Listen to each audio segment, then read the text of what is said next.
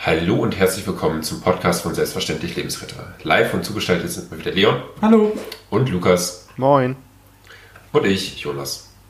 Heute soll es um das Thema Vergiftung gehen, auch Intoxikation genannt. Vergiftungen sind hier gar nicht mehr so leicht zu erkennen. Und manchmal stellt man sich die Frage, wie häufig die überhaupt vorkommen. Lukas, hast du da gesicherte Zahlen für uns? Ja, es ist ganz schwierig, da irgendwie so ganz eindeutige Zahlen zu finden. Es gibt natürlich unterschiedliche Unternehmen und äh, ja, Ämter, die dafür zuständig sind, solche Vergiftungen irgendwie in Zahlen festzuhalten. Wir haben hier jetzt einmal Zahlen aus dem Artikel vom Deutschen Ärzteblatt von 2013 und da hieß es, dass in Deutschland 2011 circa 205.000 Krankenhausbehandlungen aufgrund von akuten Vergiftungen durchgeführt werden. Natürlich ist es jetzt auch interessant zu wissen, warum kam es zu diesen Vergiftungen, zu diesen Intoxikationen. Und da muss man sagen, dass so Gesundheitsstörungen ähm, infolge langjährigen Konsums von Tabak und Ethanol erst so als chronische oder als chronische Vergiftung bezeichnet werden. Um die soll es heute gar nicht gehen. Wir beschäftigen uns heute eher mit diesen akuten Vergiftungen und da kann man ganz klar sagen, dass es da so einen zeitlichen Wandel gibt, dass es da so eine ja, Veränderung der Vergiftung gibt, nämlich von so Barbituraten, also Betäubungsmitteln und ähm, auch Schwermetallvergiftung oder von Insektiziden, dass man da jetzt halt eher zu anderen ähm, Vergiftungsursachen wie zum Beispiel auch Arzneimittel, Drogen oder ähm, ja auch Alkohol geht. Also wenn man sich die Zahlen, also wenn du das gerade so sagst, könnte man ja fast denken, die Form der Vergiftung verschiebt sich so ein bisschen von Unfallvergiftung, also mit Schwermetallen, mit Insektiziden, Richtung mehr oder absichtliche Vergiftung, wenn man von Betäubungsmitteln, Schmerzmitteln oder auch Alkohol spricht. Ja, genau. Also das ist, ist genau so. Also da gibt es so, eine, so einen Shift quasi zu den, ähm, ja, weg von diesen Unfällen zu den, ja, ja nicht beabsichtigt herbeigeführten, aber doch durch den Konsum von eben ja, Drogen, Alkohol oder Kosmetika zum Beispiel. Ja. Und welche Zielgruppen sind da besonders betroffen? Welche Personengruppen? Ja, es ist schwierig zu sagen, weil gerade was, was Alkohol jetzt zum Beispiel angeht, ist es ja ein Phänomen, was eigentlich die gesamte Gesellschaft betrifft. Also ähm, wenn man sich jetzt zum Beispiel mal die Zahlen von Statistika anguckt, das ist ja im Prinzip vom, vom Bundesamt für Statistik äh, ist ja so der Zahlengeber, äh, die allerdings in ihren Zahlen jetzt, die ich ähm, herausgefunden habe, sowohl die chronischen als auch die akuten äh, Alkoholintoxikationen ähm, eben darstellen. Da ist es halt so, dass im Jahre äh, 2011, wenn wir das mal im Vergleich nehmen, über 300.000 ähm, äh, vollstationär behandelte Patienten, äh, die eben in, mit Alkohol in Zusammenhang stehen, ähm, zu finden sind.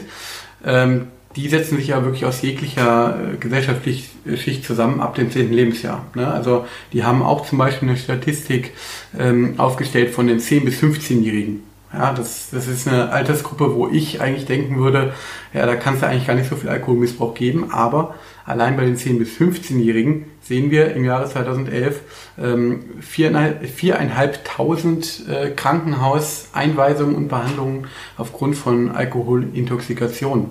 Und ähm, da sieht man einfach daran, äh, an diesen Zahlen finde ich, dass es wirklich die gesamte Gesellschaft betrifft, fängt bei den Jüngsten schon an. Ja, ich meine, zehn Jahre alt, mein Neffe ist jetzt zehn ja, fünfte Klasse, das ist ein Kind.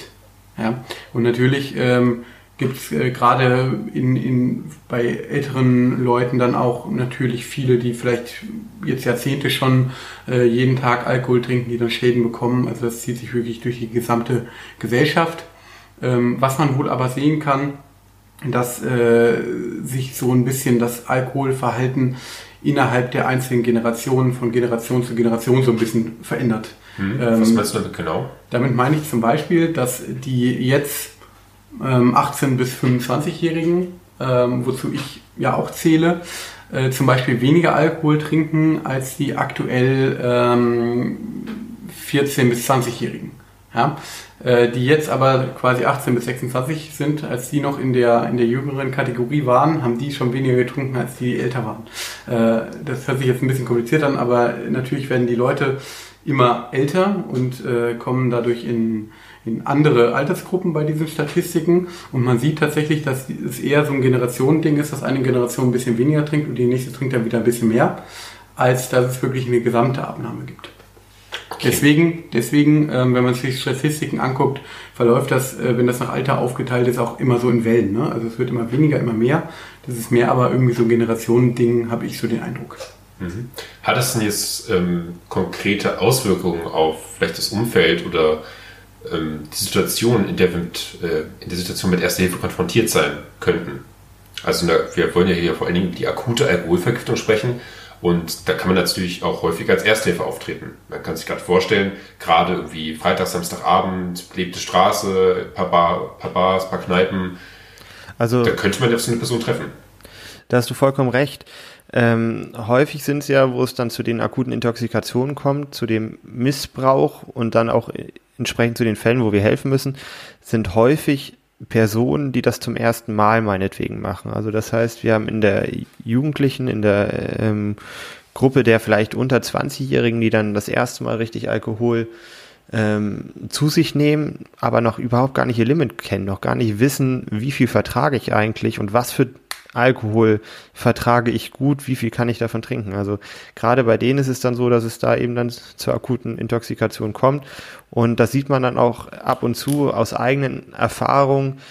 Kenne ich das aus Gießen in den Erstsemesterwochen, wo man dann auch mal als Mentor tätig ist und dann quasi damit wirklich vielen hunderten Erstsemestern unterwegs ist, in Kneipen ist und ist da ab und zu halt dann halt auch mal zu den Abstürzen, zu der akuten Intoxikation mit Alkohol kommt, weil die jungen Leute eben noch nicht ihr Limit kennen und wo dann eben Hilfe gebraucht wird, wo wir dann eben als Ersthelfer einschreiten und dann auch den Rettungsdienst rufen, damit die ja, Betroffenen dann halt auch ins Krankenhaus kommen, um dort ihren Rausch ausschlafen zu können.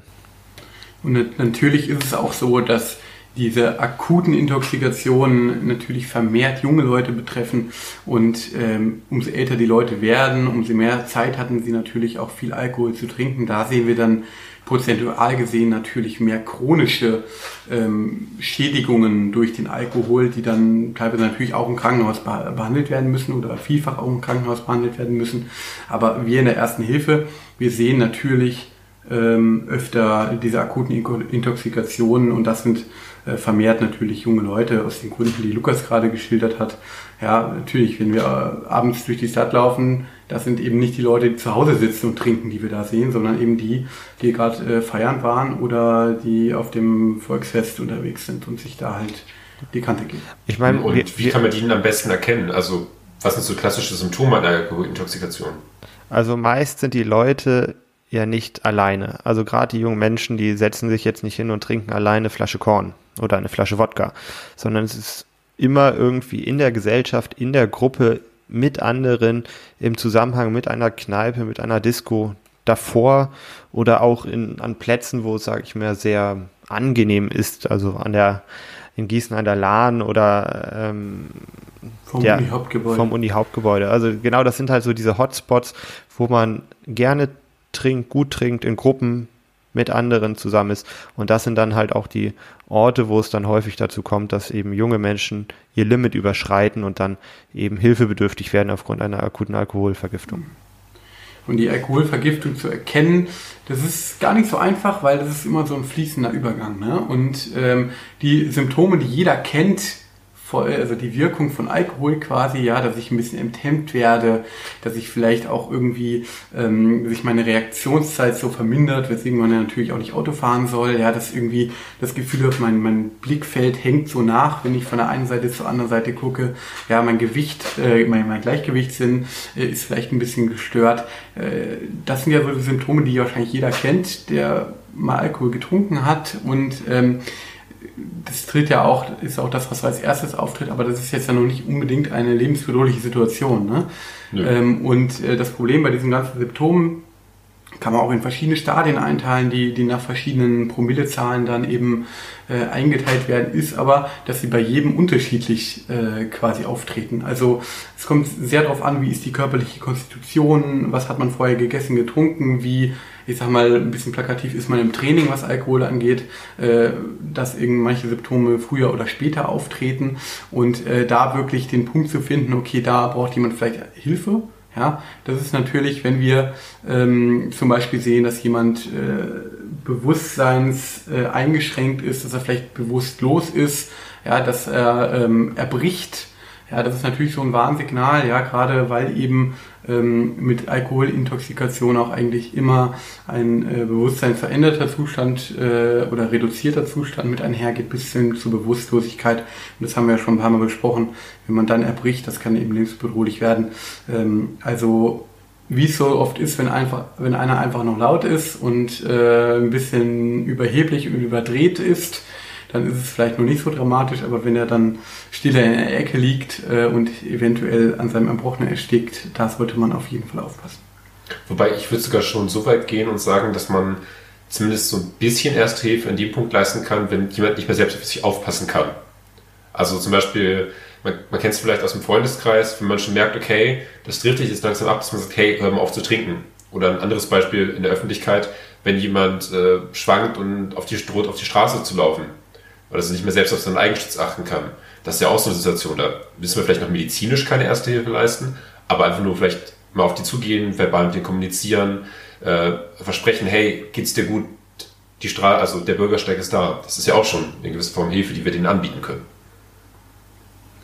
Auf jeden ja, Fall. Lukas, vielleicht, vielleicht kannst du noch mal kurz äh, zusammenfassen, was sind denn so die Stadien der Alkoholintoxikation? Also wir können ja mal versuchen, das zu durchlaufen, wenn wir das erste, erste Bier trinken, bis hin äh, zum, zum schlimmsten Ausgang. Ja, ich denke, das ist nochmal so ein ganz guter Punkt und kann das auch jedem nochmal ganz gut verdeutlichen. Du hast ja schon angefangen, eben gerade so die Symptome zu beschreiben und hast damit zu Beginn das Stadium 1 beschrieben. Das Stadion Eins ist quasi, wird auch Exzitation genannt, das heißt so eine Form des Auslebens, eine Enthemmung, eine Reduktion der Schmerzwahrnehmung, des Gleichgewichts.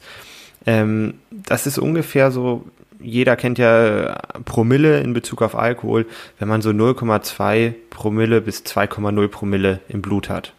Also das heißt, diese heitere Stimmung, dieses äh, ja alberne, dieses ähm, der auch Verlust des Risikobewusstseins, muss man ja ganz klar sagen. Also irgendwie so Aber dieses. Das, was viele Leute als positiv erachten, eigentlich so beim Alkohol, ne? Ja. Also das ist schon so das, was man ja auch irgendwie erreichen will auf so einer Party. Ich, ich finde das aber irgendwie echt erschreckend, wenn man so überlegt, man holt sich da dann irgendwie gegenüber vom Uni-Hauptgebäude äh, bei dem Kiosk da irgendwie das erste Bier, dann setzt man sich da hin, holt sich das zweite, das dritte und wie unvorsichtig man doch teilweise ist, wenn man sich das dritte, vierte Bier holt und da einfach über die Ludwigstraße rübergeläuft oder sowas. Zum Beispiel. Ja, ne? Viele also, Autos. Genau, also man wird unvorsichtiger und das ist halt schon so eine Phase, in die es gefährlich wird. Wenn wir dann weiter trinken, ich sag mal so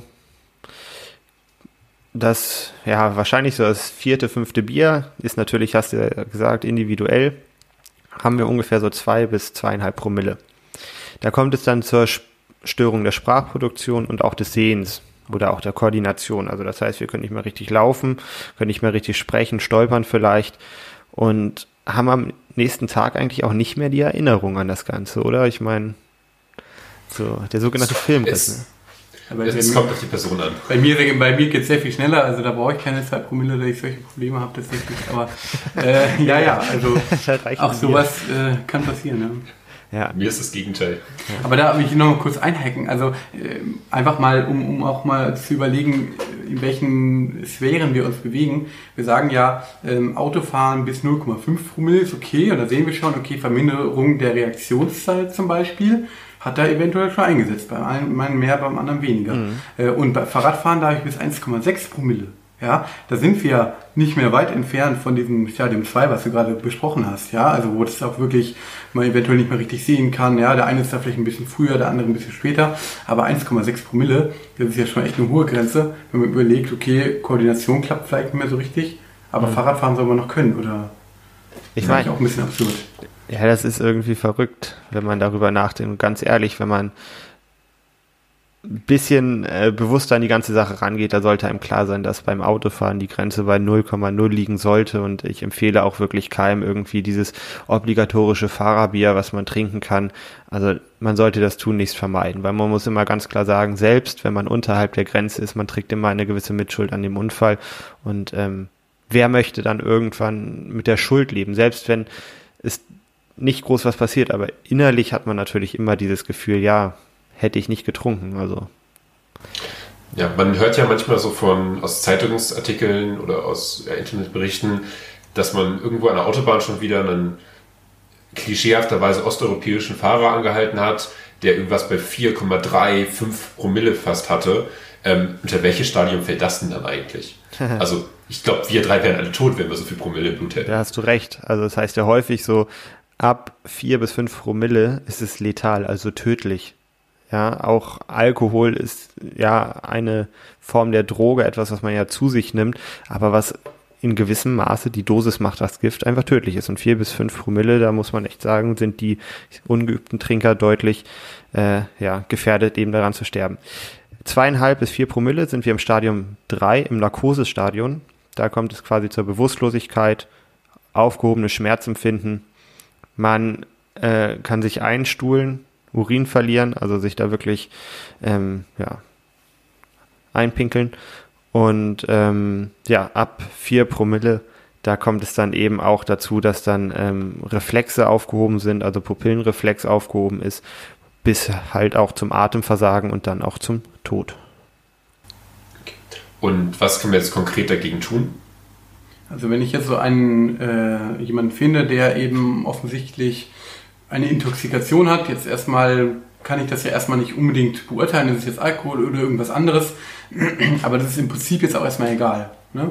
Ich sehe jemanden, der offensichtlich Hilfe braucht, ähm, da ist es natürlich jetzt erstmal ganz wichtig, natürlich den Einfluss zu beachten. Ja, wir haben gerade schon mal gehört, jemand, der Alkohol trinkt, der wird vielleicht äh, ein bisschen extrovertierter, die Leute können auch aggressiv werden, ja, also je nachdem, welchem Stadium er sich befindet, dass ich da natürlich äh, drauf schaue, dass ich mich da jetzt nicht unnötig in Gefahr bege begebe.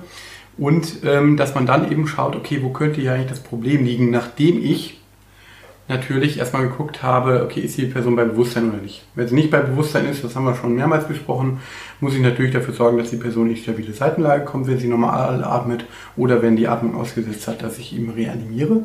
Sollte die Person jetzt aber vielleicht noch bei Bewusstsein sein oder sie liegt dann in der stabilen Seitenlage, ähm, dann ist es auch wichtig, einfach zu gucken, okay, ähm, was ist hier eigentlich passiert? Gibt es vielleicht Hinweise darauf, ähm, woran die Person diese Vergiftung erlitten haben könnte? Sehe ich vielleicht Bierflaschen, sehe ich vielleicht Medikamentenpackungen oder ähm, irgendwelche anderen Hinweise, die mir äh, sagen, okay, das könnte in die eine oder die andere Richtung gehen.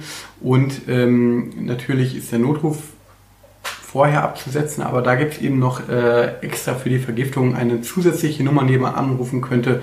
Das wäre die Giftnotrufzentrale, ähm, die den Notruf natürlich nicht ersetzt, aber im Anschluss an den Notruf kann man diese Nummer wählen, um sich da Tipps zu holen, denen vielleicht zu sagen, okay, ich habe jetzt äh, verschiedene Bierflaschen gefunden, also ich würde mal vermuten, dass es vielleicht eine Alkoholintoxikation ist oder man kann eben auch mit Leuten, die drumherum stehen äh, oder die Person kennen, reden, ob die vielleicht irgendwas beobachten ähm, oder beobachtet haben, äh, was eben dann ähm, als Hinweis nützlich sein kann.